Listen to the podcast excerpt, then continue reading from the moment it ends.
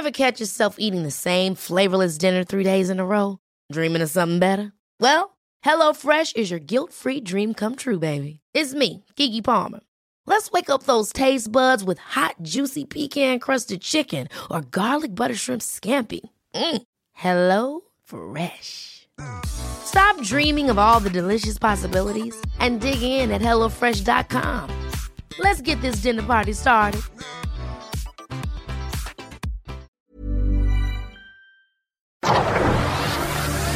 El Heraldo Media Group presenta Periodismo de Emergencia con Arturo Rodríguez, Hiroshi Takahashi e Ignacio Rodríguez Reina. Con las reglas del oficio. Comenzamos. Muy buenos días, 10 de la mañana con 4 minutos, tiempo del centro de México, es sábado 25 de septiembre del 2021 y estamos totalmente en vivo desde el Heraldo Media Group. Ignacio Rodríguez Reina, buenos días. ¿Qué tal Hiroshi? Muy buenos días, buenos días a Mónica Reyes. Bien, pues arrancando este programa, una semana que además estuvo pues como muchas otras saturada de información y justamente algunos de esos temas de los más relevantes abordaremos hoy, este sábado, en Periodismo de Emergencia. Sí, uno de los temas importantes tiene que ver con este acto que consideran algunos terrorismo, terrorismo Nacho, del que no veíamos desde hace mucho tiempo y del que solíamos escuchar solamente desde esos enlaces con nuestros compañeros reporteros de Colombia, por ejemplo. Exactamente, sí. Bueno, ya, ya platicaremos más adelante sobre el tema de Guanajuato y el atentado con un artefacto explosivo que tuvo pues como saldo, por desgracia, al menos hasta el momento, el fallecimiento de dos personas que fueron víctimas de y por lo pronto vamos a escuchar el próximo pasado esta sección de Mónica Reyes que cada semana nos pone al día de lo más importante de la información para que usted no pierda ritmo y continúe bien informado para tomar buenas decisiones. Claro que sí, Hiroshi, muy importante, muy interesante y vamos a comenzar. En Soriana siempre te llevas más. Aprovecha 25% de descuento en toda la ropa interior para caballeros o 30% de descuento en ropa interior para damas Vicky Form. Sí, 30% de descuento. Soriana, la de todos los mexicanos. A septiembre 27. Aplica restricciones. Aplica en IPE. Próximo pasado. La noticia que debes saber.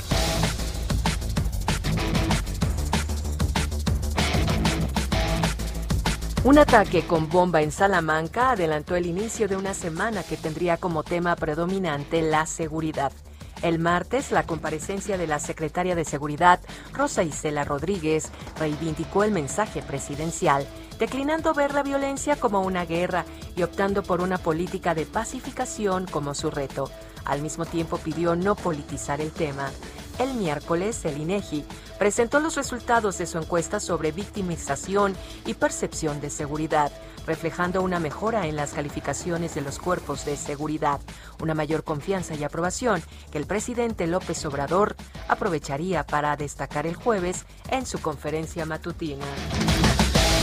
La definición de la Suprema Corte respecto a la objeción de conciencia en el sector salud concluyó que se debe legislar de nueva cuenta el asunto por lo que ahora quedará otra vez en el ámbito legislativo. En lo postelectoral, el Tribunal Electoral confirmó una multa de 28 millones de pesos a Movimiento Ciudadano debido a las triangulaciones por más de 14 millones que hizo la familia de Samuel García, actual gobernador electo de Nuevo León. El proyecto del magistrado Vargas pretendía dejar sin sanción al regiomontano. Sin embargo, sus pares decidieron que el INE debe imponer la multa debido a que, de no hacerlo, se incurriría en un acto de simulación. Una serie de expresiones del mundo intelectual en el contexto de la visita de Mario Vargas Llosa colocaron a la llamada Cuarta Transformación y al presidente López Obrador en el centro de la crítica.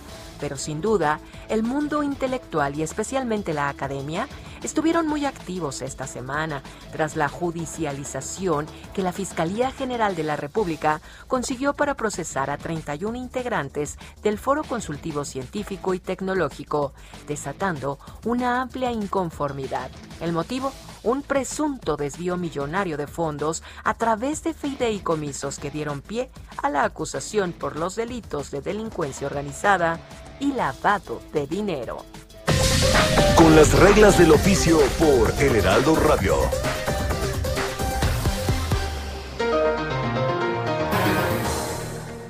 Muchas gracias, Mónica Reyes, por ponernos al día de lo que se ha estado comentando en los principales medios de comunicación de este país. Y sí, uno de los temas que ya le estábamos adelantando tiene que ver con este paquete bomba que recibió Mario Alberto, gerente del restaurante Barra 1604 el pasado domingo.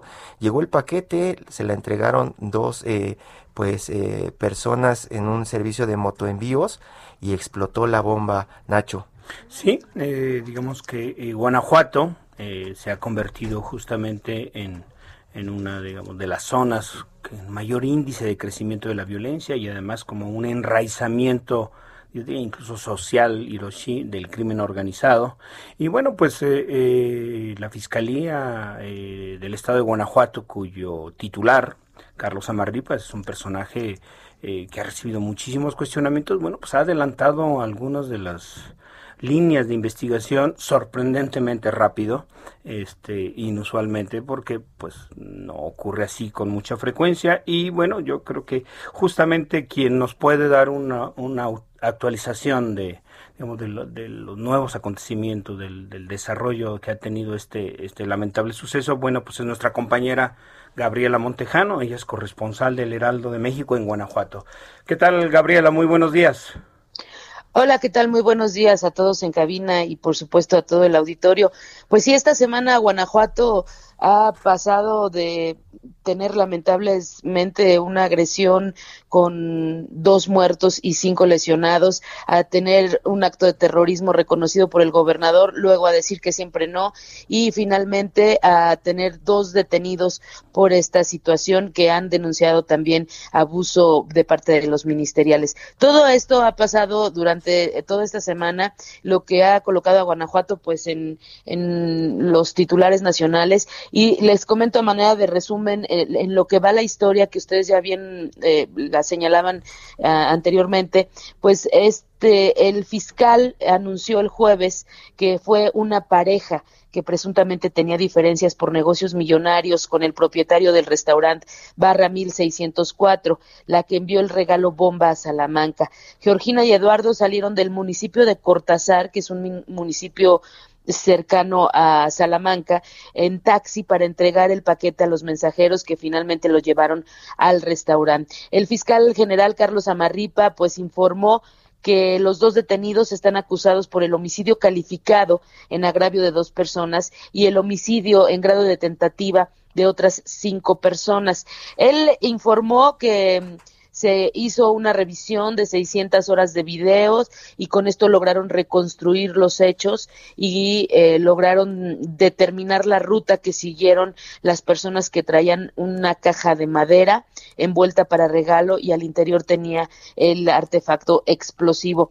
Eh, después de eh, revisar y seguir toda la ruta que llevaron estos sujetos, pues ellos contratan a un servicio de motomandados, como se les conoce normalmente, y la, son hermanos los mensajeros, un hombre y una chica adolescente, llevan este, este paquete al restaurante y pues específicamente la instrucción era que lo entregaran al propietario del restaurante. De acuerdo a lo que dijo Carlos Amarripa, el tema no tiene nada que ver con el crimen organizado, como se especulaba en un principio. Incluso en la semana salió el cártel de Jalisco a dejar cinco mantas en Salamanca en donde se deslindaban de este asunto. Eh, y dice Carlos Amarripa que esto responde a una asociación que fallida ellos habían aportado, se habla extraoficialmente de un millón de pesos, habían aportado para la apertura de un restaurante precisamente con, con Mauricio, que es uno de los fallecidos, y resulta que al final de cuentas no funcionó esta asociación y lo que dan a entender es que esto motivó a la pareja a realizar el ataque pues ahí al restaurante. De los del saldo de este ataque, pues les comento que los jóvenes lesionados están e, esto ha generado pues mucho dolor porque eran gente de bien que estaba trabajando, un chico de 18 años que está grave en terapia intensiva, era estudiante del Conservatorio de Música de Celaya y pues él estaba trabajando como mesero porque los fines de semana trabajaba como mesero en ese lugar.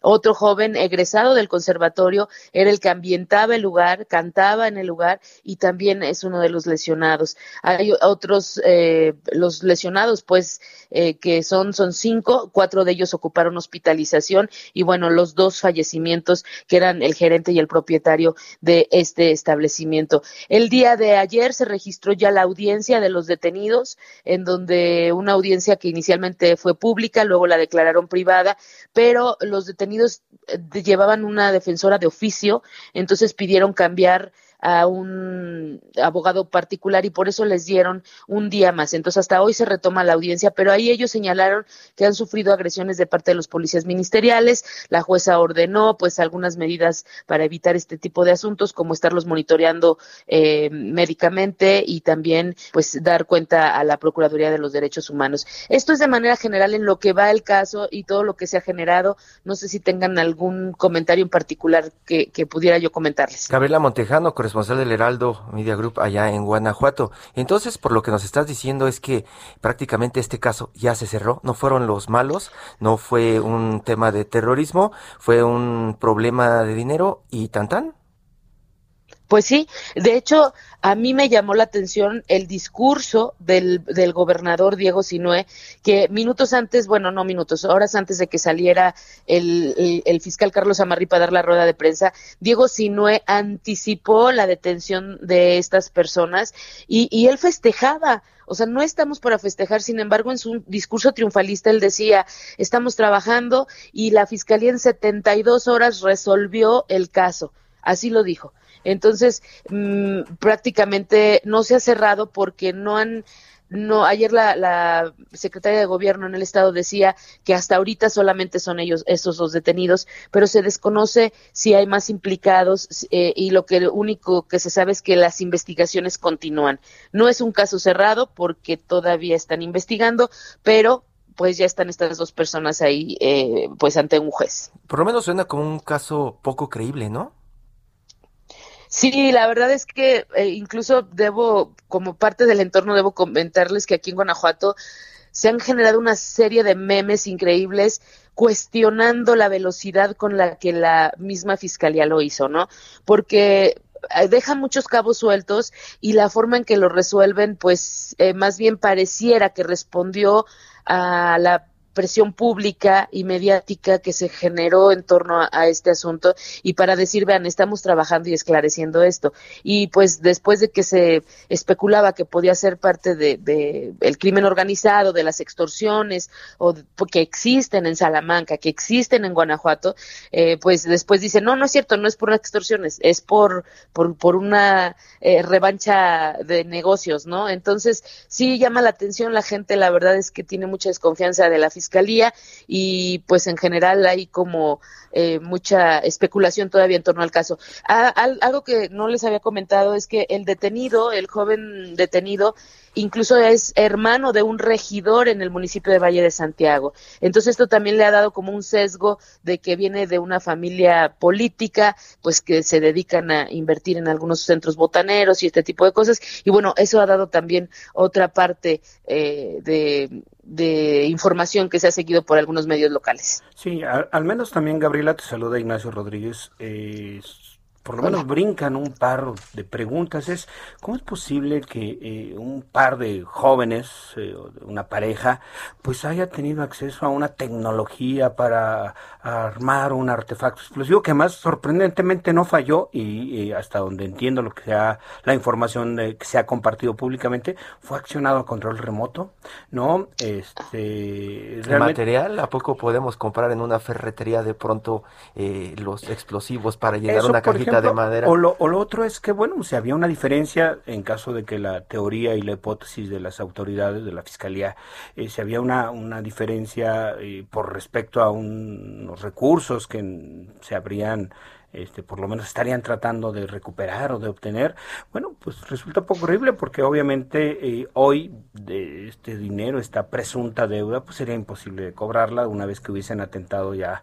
contra los propietarios. Es decir, hay como una serie de hechos que, que no parecen que funcionen como una teoría sólida, sino más bien como como una, una fabricación de, digamos, de, pues de culpables a la que tanto estamos acostumbrados en el país, ¿no, Gabriela?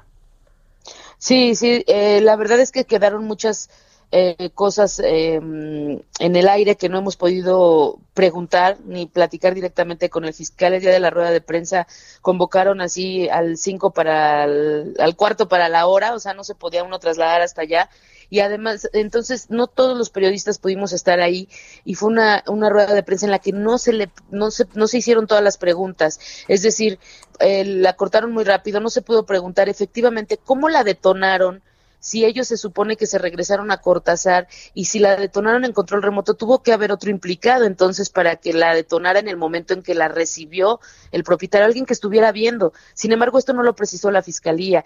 Segundo, eh, como ustedes bien lo señalaban, cómo ellos la fabricaron, tienen conocimientos o, o, que no se habló de detalles tampoco de eso. Entonces, sí deja muchos cabos sueltos que, y, y sobre todo, pues, que se presta al, al, a la especulación por la falta de información. La Fiscalía incluso salió a desmentir algunos medios nacionales en la semana porque decían que, que, se estaba dando mal información, pero la propia Fiscalía es la que empieza con esa desinformación a las, al, al filtrar algunos datos, al contradecirse ellos mismos, el, el gobernador decía una cosa y el fiscal decía otra, eh, y luego la, la secretaria ejecutiva de Seguridad, Sofía Huet, también decía otra.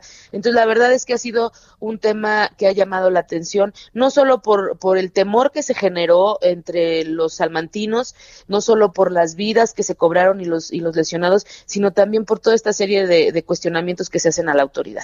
Gabriela Montejano, corresponsal del Heraldo de México en Guanajuato. Seguimos pendientes, Gabriela. Vamos seguramente a tener más detalles de este caso y pues claramente, eh, como lo vemos nosotros como reporteros desde acá, desde la Ciudad de México, pues continúa abierto. Hay muchísimas preguntas, ¿no, Nacho? Sí, así es y seguramente, bueno, pues si nos los permites, Gabriela, seguiremos en contacto contigo. Al contrario, muchas gracias por, por la invitación, por el espacio y quedo a la orden. Saludos desde Guanajuato. Muchas gracias, muchas gracias Gabriela. Buenos días. Y también pues, con pues, ese tema, uno de los puntos clave que salta tiene que ver con la Fiscalía, Nacho. Sí, la Fiscalía cuyo titular, Carlos Amarripa, es un caso inusual. Fíjate que creo que eh, incluso internacionalmente no se ha puesto suficiente énfasis eh, eh, y nacionalmente en que pues eh, si las cosas no son distintas, este hombre va a estar 19 años al frente de la Fiscalía, pero más allá de su permanencia, es alguien cuya gestión de la Procuración de Justicia pues ha dejado muchísimas dudas y eh, justamente hemos contactado a Hiroshi para platicar sobre este caso, pero en particular sobre el perfil de Carlos Amarripa. Hemos invitado a platicar a Arnoldo Cuellar, él es un colega periodista muy prestigiado, un colega que reside en Guanajuato, dirige él el laboratorio de Periodismo y Opinión Pública. Y bueno, le damos la bienvenida a Arnoldo Cuellar. ¿Qué tal, Arnoldo? ¿Cómo estás? Te saluda Ignacio Rodríguez e Hiroshi Takahashi, que estamos aquí en la mesa. Muy buenos días, Arnoldo. Hola, ¿cómo están? Qué gusto estar con ustedes. Buenos días, Nacho, Hiroshi.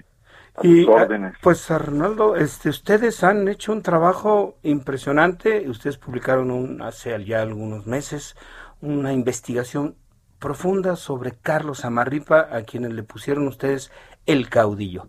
y creo que valdría la pena que la audiencia conociera un poco de esta persona que está dentro de este caso y muchos otros casos de violencia que ha habido en Guanajuato en los últimos años, Arnoldo.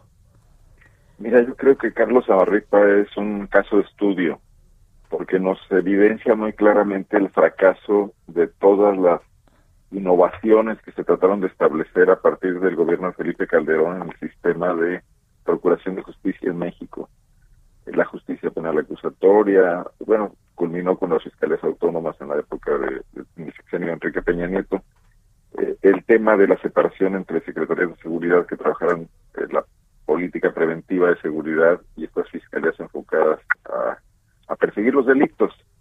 Pero en Guanajuato, la concentración de poder que se ha dado en torno a Carlos Amarripa Aguirre evidencia que el modelo más allá de las deficiencias metodológicas que pudiese haber, está afectado por los típicos eh, traumas de la política mexicana, ¿no? Por el hombre fuerte, el hombre que obtiene un gran poder, que no le tiene que rendir cuentas a nadie y que no entrega resultados y que es eh, prácticamente imposible cuestionar sus resultados. Resulta una verdadera hazaña eh, criticar al fiscal en Guanajuato porque bueno, todo se complica, ¿no? Hay, hay una unanimidad política en torno a él, construida por el Partido Acción Nacional, y en reciprocidad, eh, Carlos Zamarripa es uno de los bastiones más fuertes para que se mantenga el control político del Partido Acción Nacional en este Estado, que cumple ya 30 años.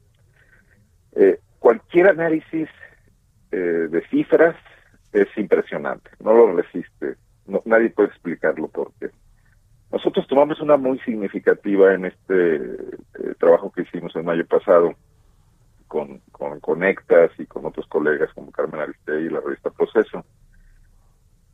Cuando Carlos Amarripa asume la fiscalía en 2009, siendo un eh, cuadro surgido en la propia fiscalía, que viene desde sus eh, niveles más operativos, o agente del Ministerio Público, auxiliar de agente del Ministerio Público, y una carrera ascendente no viene de afuera, él conoce totalmente el tema y él ha transformado esta Procuraduría en una fiscalía muy poderosa. Guanajuato tenía una incidencia delictiva de 4.5 eh, homicidios por cada 100.000 habitantes. Esto estaba incluso por debajo de algunos países de la OCDE. Eh, ya estamos estamos hablando de 2009, estamos hablando de que ya México estaba inmerso en la guerra contra el narcotráfico y de que ya había estados con una eh, situación delicada, impresionante. Nuestros vecinos, por ejemplo, Michoacán. Consistentemente a lo largo de los años esto fue incrementándose, pero de forma exponencial.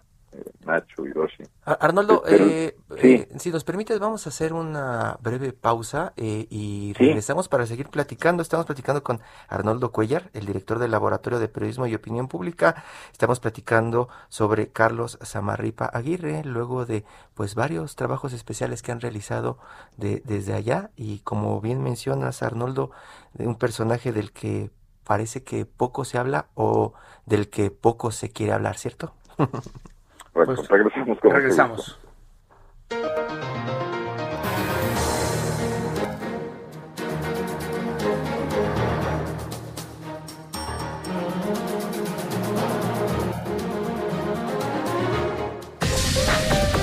En un momento continuamos. Periodismo de emergencia.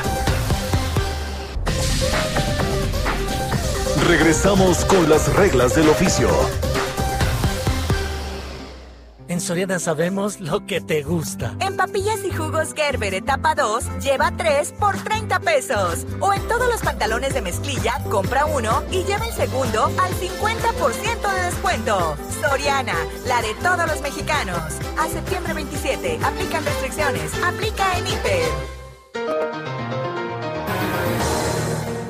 Muchas gracias por continuar en Periodismo de Emergencia. Estamos Ignacio Rodríguez Reina, Hiroshi Takahashi y su servidor platicando con Arnoldo Cuellar, director del Laboratorio de Periodismo y Opinión Pública. Arnoldo, nos estabas platicando acerca de Carlos Amarripa Aguirre, un personaje que dentro de la Fiscalía, dices, ha pues ocupado puestos desde lo más bajo hasta prácticamente tener ahora todo el control y no sabemos hasta cuándo. Sí, nosotros decimos que, que que Carlos no es el fiscal, que es la fiscalía. Te menciono rápidamente este dato porque me parece muy objetivo. Yo he dicho 4.5 homicidios por cada 100.000 habitantes. No, me equivoqué, es 4.2. Eso teníamos en 2009 y el promedio de la OCDE es 4.5. Bueno, en 2020 lo cerramos con 72, 72.09 homicidios por cada 100.000 habitantes. El crecimiento es brutal el brinco más importante, más fuerte, vino vino creciendo, pero en 2018 aumentó de, de 23 a 53, de, un año a otro. Homicidios por cada 100 habitantes, que es la medida más objetiva de medir esto. Superamos a estados con mayor población que Guanajuato, por supuesto. Eh, eh, la incidencia delictiva se mantiene. Entonces, todas estas cifras que rebotan mucho en este discurso de Andrés López Obrador de que si fuera gerente ya lo hubieran corrido, están sustentadas en esto Ahora, en Guanajuato no quieren correr a Carlos Amarrepa. En Guanajuato Carlos Amarrepa ha acumulado un poder tal que ya influye en el Partido Acción Nacional. Aquí tenemos a un exgobernador muy hiperactivo, que es Miguel Márquez Márquez. Eh, Miguel fue el, primer gobernador que ratificó a Carlos Amarrepa como procurador. De manera conjunta en ese momento, recién llegando en 2012, se hizo una gran inversión que marcó un parteaguas en, en el tema del crecimiento de la Procuraduría que fue la contratación de un proyecto escudo con la empresa Seguritech para blindar el Estado y vigilar el Estado. Justo cuando este programa está operando y cuando se supone que era más funcional, es cuando crecen los homicidios, es cuando crece también el delito del robo de combustible. Eh, se ve que no sirvió para nada esa inversión, que esa inversión no tenía como un destino en realidad vigilar al Estado, sino realizar un gasto que pudiera permitir, yo supongo que corrupción. Está muy probado cómo Seguridad opera en los estados y cómo eh, paga sobornos a los funcionarios. Oye, Arnoldo, y justamente esto que mencionas creo que es muy importante porque eh, mientras por un lado se hace una gran inversión y ustedes lo han reflejado en sus trabajos en investigaciones periodísticas, parecería que se crea un estado totalitario en el que hay miles de cámaras por todo el estado, drones, este, helicópteros, eh, eh, sistemas de espionaje y de intervención ilegal de las comunicaciones de los ciudadanos. Por otro lado, es la explosión y el boom del crimen organizado, eh, dedicado en buena medida, pero no exclusivamente, al robo de los hidrocarburos, al huachicoleo. Es decir, se, se crea esta paradoja de un estado policíaco, eh, eh, que está encima de los ciudadanos con una irrupción del crimen organizado exponencial. Sí, correcto, lo aprecias muy bien. Eh, pero además hay un factor adicional, que es el control territorial que lograron establecer, porque Carlos Amarrita logró influir en 2012 para que el secretario de Seguridad fuera un cercano amigo suyo, su compadre, que es Alvar Cabeza de Vaca, que tiene ya nueve años en el cargo. Y Alvar Cabeza de Vaca ha establecido de manera informal, porque tenemos una ley de mando único en Guanajuato, pero bajo presiones a los alcaldes de todos los partidos políticos, o porque los alcaldes sencillamente ya no quieren saber nada del tema de la seguridad, ha establecido una red de secretarios de seguridad pública municipal. En Guanajuato no hay resquicio eh, a la capacidad de allegarse información y de capacidad de reacción policíaca que al final del día está controlada por Carlos Amarrita y por Alvar Cabeza de Vaca. Entonces, ya no había el pretexto de, la discordancia entre autoridades, ya no había el pretexto de la falta de tecnología, que les dieron todo lo que quisieron. Y de todas maneras ocurrió esto, y de todas maneras ocurrió la gran corrupción de las policías municipales por el robo de combustible que permitía flujos de dinero muy grandes. Y ocurrió que Guanajuato se convirtió en el estado con más muertes de policías también. Entonces esto muestra un gran fracaso de ese esquema de control y de entregarle todo el poder a una sola persona para tratar de resolver el problema de la seguridad pública. Podría pensarse, podría pensarse, Arnoldo, que de pronto por estos pleitos que mantiene la Federación con el Estado por el tema político, están descobijando a Guanajuato y es una consecuencia de lo que están viviendo. Pues mira, esa es una hipótesis que se maneja mucho aquí como justificación política, pero en el sexenio de Enrique Peña Nieto, donde hubo la mejor de las comunicaciones entre el gobierno periodista de la República y el gobierno panista de Guanajuato, donde se fluyeron los apoyos para invertir, para traer empresas, para realizar obra, eh, fue cuando cuando se dio el brinco, cuando se consolidó el incremento del robo de combustible primero y luego de la secuela de homicidios violentos. Naturalmente, la bola de nieve ha seguido creciendo y, durante el gobierno de Enrique Peña, de perdón, de Manuel López Obrador, pues ha llegado ya a estos niveles donde hoy tenemos bombas y tenemos masacres continuas. Eh, hay presencia de la Guardia Nacional. Constantemente hay presencia del ejército mexicano a través de policía militar. Eh, la Fiscalía General de la República en Guanajuato nosotros hemos detectado, incluso en carne propia, porque yo he presentado denuncias por espionaje que han sufrido ahí esta suerte, que de la que muchos otros se quejan, litigantes. Eh, está controlada por el fiscal de Guanajuato, por Carlos Amarrita no, no, no, no hay oficio que salga de ahí que no sea supervisado de alguna manera por la Fiscalía del Estado. Entonces yo no veo ese divorcio. Eh, lo que el presidente ha dicho en sus mañaneras no se refleja en lo que pasa en Guanajuato. Aquí emiten boletines conjuntos las dependencias federales y estatales. El operativo eh, donde se detuvo a los autores, presuntos autores del atentado con la bomba, eh, estuvo en la mesa el, jefe de la Guardia Nacional en Guanajuato y un militar, no, no sé de qué rango, no, no, no, no escuché bien la identificación, pero un alto mando militar. Entonces, y el propio gobernador Diego Sinue ha dicho que en materia de seguridad sí se entiende, que en otros temas no, que en salud no, que en el tema del agua no, pero que en seguridad sí se entiende. Eh, no veo por ahí rupturas. Eh, yo creo que Guanajuato trae un acumulado, una crisis acumulada que propició la entrada de estos del cártel Jalisco Nueva Generación y ahora del cártel de Sinaloa se, se habla, hay mantas que aparecen, etcétera, después de que se de que detonó el gran negocio del robo de combustible y que se convirtió en un botín eh, muy preciado para estos grupos, porque además el combustible no solamente significa dinero, también significa una, una, un insumo para la movilidad, para la logística, ¿no? Entonces, eh, pues lo que estamos viendo es un panorama que cada vez se pone más complejo, Arnoldo, y una de las preguntas es, ¿por qué no hay cambios? En Guanajuato no va a haber cambios. Eh, el Partido Acción Nacional controla el Congreso, la oposición prácticamente ha desaparecido. Yo tengo una hipótesis que es eh, polémica y que la sostengo como tal y que entiendo que a muchos no les parezca o no les guste. Yo creo que el gobernador Diego Sinue lo escogió el aparato panista y básicamente el gobernador Miguel Márquez bajo diseño para permitir la prevalecencia de este esquema de seguridad que encabeza Carlos Amarreto. Entonces, eh, por eso yo digo que ya esta anomalía influyó en la política. Y a mí no me extrañaría que en 2024 sea un factor decisivo para la elección del siguiente candidato del PAN. En el caso de los alcaldes también ya pasa. Estos, hay, hay, una cosa importante que no se ha profundizado mucho, o poco más bien dicho, y que me gustaría comentarles, y no sé si lo hicieron con Gaby Montejano, eh, que es una espléndida periodista que conoce muy bien la zona y la región, pero el, el detenido con el acusado por la explosión de la bomba es hermano de un regidor terrorista y es hijo de un destacado político perredista que durante mucho tiempo eh, tuvo manejo del partido, siendo secretario general y siendo diputado, se llama Baldomero Ramírez. Y en la zona de los municipios perredistas es donde más explotó el problema del Huachito. Fue Cortázar, fue Juventino Rosas, fue Moroleón, fue Valle de Santiago. Y hoy estos políticos, muchos de ellos están pasando al Partido Acción Nacional. Los dos únicos municipios donde hubo homicidios no, escandalosos de políticos en las pasadas elecciones fueron Juventino Rosas y Moroleón. Juventino Rosas fue asesinado un precandidato panista a la alcaldía que tenía todas las encuestas a su favor, Juan Antonio Acosta, y Alma Barragán, la candidata que iba punteando las encuestas por Movimiento Ciudadano, fue asesinada en Moroleón. En ambos municipios gobernaba el PRD.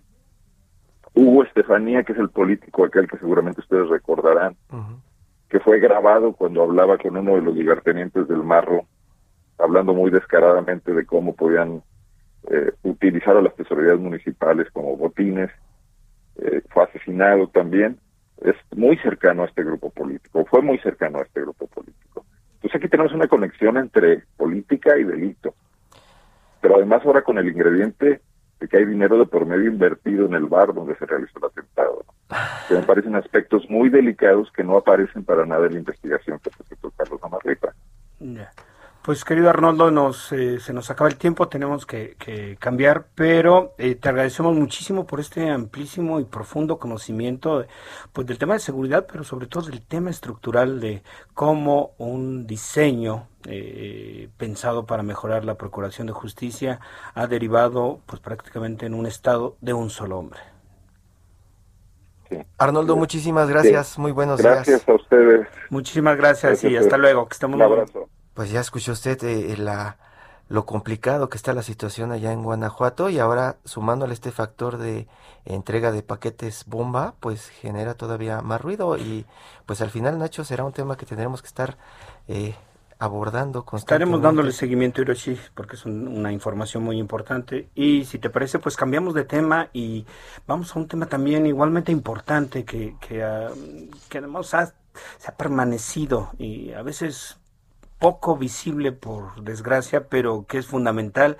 Y bueno, es este tema de la ola de feminicidios en todo el país, pero particularmente en el Estado de México.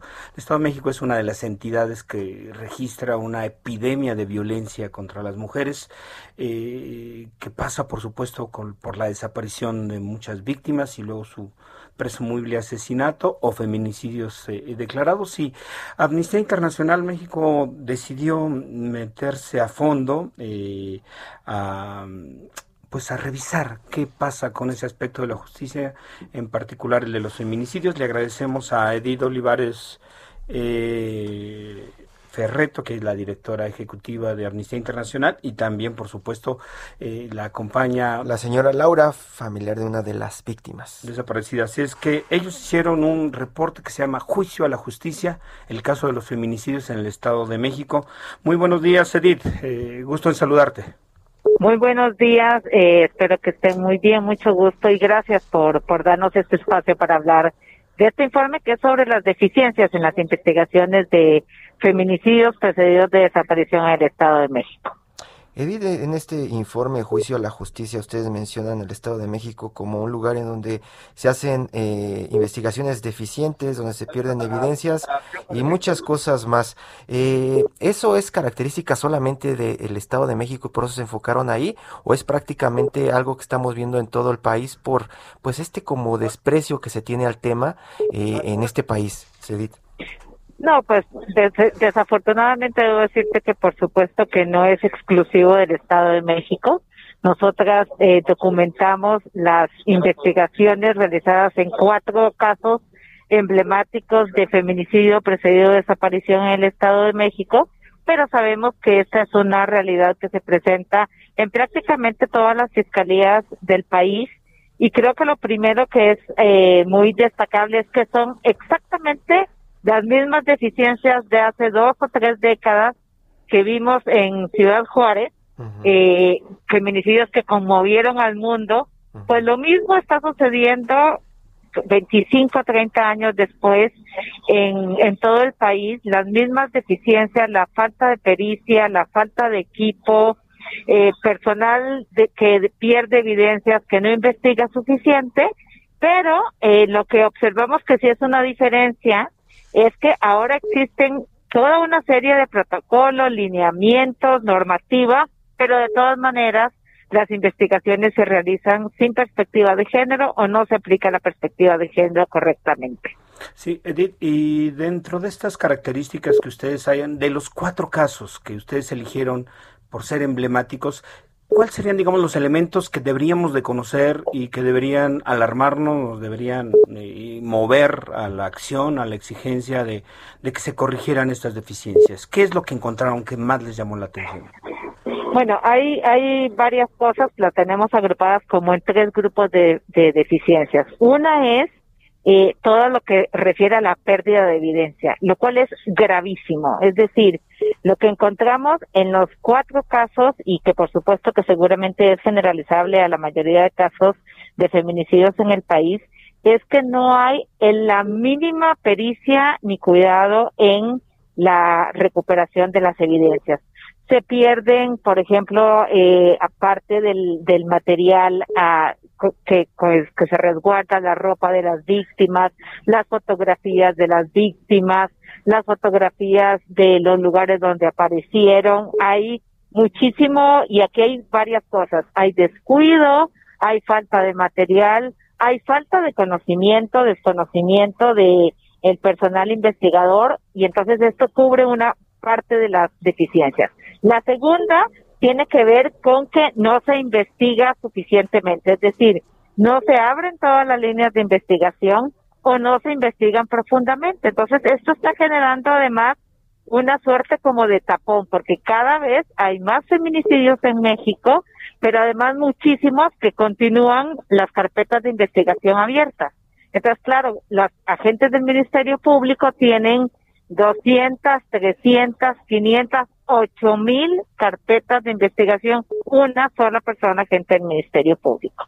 Y la tercera es lo que te comentaba de la no aplicación de la perspectiva de género. No se realizan las periciales, las investigaciones que tienen que ver, eh, la recabación de pruebas que tienen que ver con la aplicación de la perspectiva de género. Por ejemplo, eh, una característica básica y muy importante que se dan los feminicidios y muy generalizada son los actos de violencia sexual que requieren cierto tipo de pruebas que se deben realizar a los cuerpos eh, de las víctimas y estas pruebas no se realizan, entonces luego no se logra acreditar el, el delito. Y yo quisiera decirte que el otro elemento muy común y que nos parece muy preocupante es que sin excepción las víctimas son a su vez víctimas de la violencia institucional.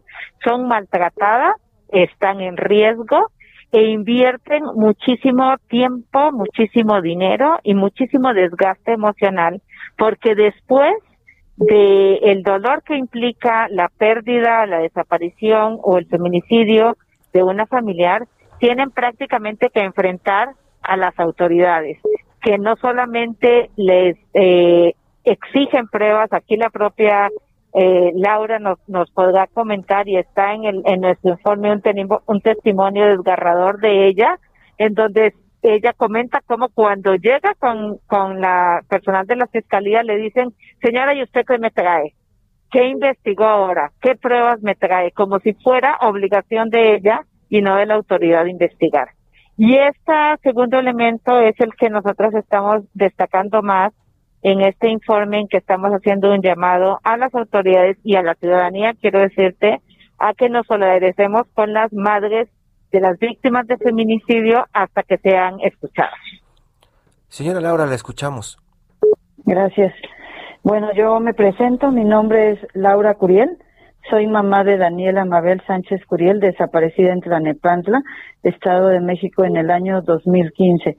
Y bueno, hasta el día de hoy no la he encontrado. Pues sí, en efecto, eh, mi historia empezó con omisiones, 14, 15 horas casi en el Ministerio Público. Las primeras acciones, bueno, como lo comenta Edith, yo estuve todo el primer mes yendo todos los días, de 9 de la mañana a 1 de la tarde, eh, preguntando si ya habían encontrado a mi hija, qué tipo de acciones. Y en efecto, sin, sin excluir ningún día, siempre que llegaba me preguntaban qué tiene.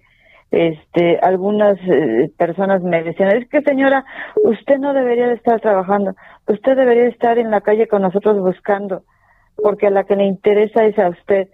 Fueron, eh, bueno, el primer mes creo que peor que he tenido en mi vida. La victimización a la que fui este fue muy fuerte. Yo llegaba a mi trabajo, a mi casa, lloraba, lloraba, no sabía qué hacer. Nadie eh, se encargó de asesorarme. Una autoridad que yo consideraba que era la que iba a encontrar a mi hija, me encontré con omisiones. Eh, la investigación de mi hija los primeros días nunca la buscaron, literal. La única que la busqué fui yo. Eh, nunca tuvieron esa perspectiva de, de, género, a pesar de que yo todos los días les aportaba algo de, de lo que a mí se me venía a, la mente, ¿no? La violencia que vivió mi hija, este, que pedía yo que investigaran ciertas situaciones, nunca se me dio esa, esa investigación adecuada y obviamente las cámaras, la telefonía nunca lo hicieron. Y fue una, una, una lucha que yo comencé desde hace seis años, siete meses casi, que llevo en la búsqueda de mi hija, al hecho de que pues mi hija desapareció en un contexto de violencia, mi hija dejó a su hijo huérfano, eh, tuvimos que desplazarnos porque nos persiguieron camionetas extrañas que nunca supimos quién nos las mandó, pseudo autoridades que nos que, que me persiguieron en lo personal y fue fue una una cosa desgarradora que a la fecha pues todavía la la vivo a pesar de, de tanto tiempo. Mi hija era una chica que merecía tener una vida mi nieto tener a su madre yo tener la certeza de de que ahorita en lugar de estarla buscando estuviera yo viviendo mi vejez entonces tengo que, y todavía a la actualidad tengo que darme a la tarea de estar diciéndoles a las autoridades, busquen a mi hija. Esta campaña, afortunadamente, me da a mí, como la palabra lo, lo dice, quiero ser escuchada, quiero que me escuchen porque tengo años, años hablando con diferentes autoridades, incluyendo el fiscal, este general Alejandro Gómez, tratando de que me escuchen, ¿no? Quiero ser escuchada y no solo eso, dentro de mi este papel de mamá de Daniela, quiero hacerle un juicio a la justicia. ¿Por qué me ha tratado tan mal? Quiero que reconozca el Estado de México que a Laura la ha tratado mal y que reconozca que la investigación de, de, Daniela no se ha hecho lo importante con esta perspectiva que, está en toda la carpeta, de hecho, que por qué he tenido que, que aguantar el hecho de que estrellaron la, computadora de mi hija, la rompieron, los discos están rayados, ni siquiera han investigado a fondo eso que tienen. Entonces quiero que, que, que el Estado de México me diga por qué, porque en su momento no hizo nada. Asimismo, por supuesto, al fiscal general y a nuestra figura, que debería de, de tocar estos temas, al gobernador Alfredo de Mazo, que me diga qué está pasando y que reconozcan que me fallaron. Que reconozca que le fallaron y, y mientras tanto, pues ellos siguen con campañas y hasta con tarjetas rosas, señora. Sí, mire, eso de la tarjeta rosa me da tanto coraje, tanto coraje, ver que el Señor sí, sí se para con, con, con esas personas y nosotros también queremos ser escuchadas, ¿no? Queremos que vea que hay núcleos familiares que somos inmersos, muchos, y que estamos fracturados. Y que él, en él, en la figura de nuestro gobernador, no tenemos un respaldo. Queremos que nos escuche. Doña Laura, buenos días. Les saluda Ignacio Rodríguez. Eh, ya nada más para despedirnos, si pudiera resumir brevemente, eh, ya qué fue lo que eh, lo más que le ocurrió, o la frustración mayor en este en este caso.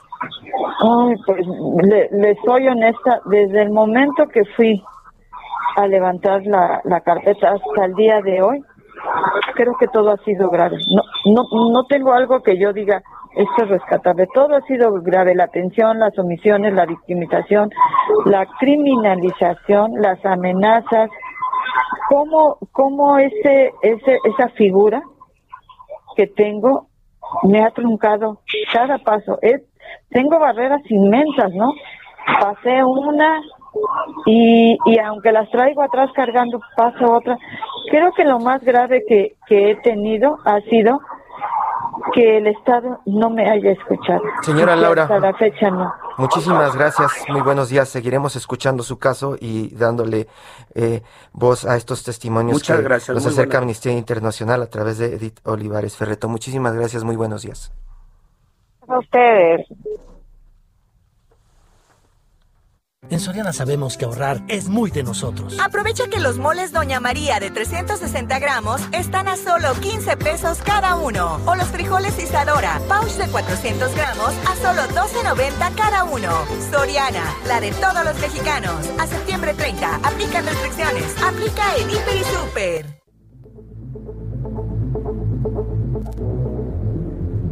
Esto fue Periodismo de Emergencia.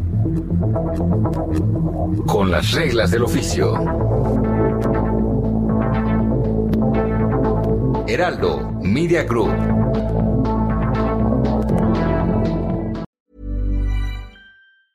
Hey, it's Danny Pellegrino from Everything Iconic. Ready to upgrade your style game without blowing your budget? Check out Quince. They've got all the good stuff shirts and polos, activewear, and fine leather goods, all at 50 to 80% less than other high end brands. And the best part? They're all about safe, ethical, and responsible manufacturing. Get that luxury vibe without the luxury price tag. Hit up quince.com slash upgrade for free shipping and 365 day returns on your next order. That's quince.com slash upgrade.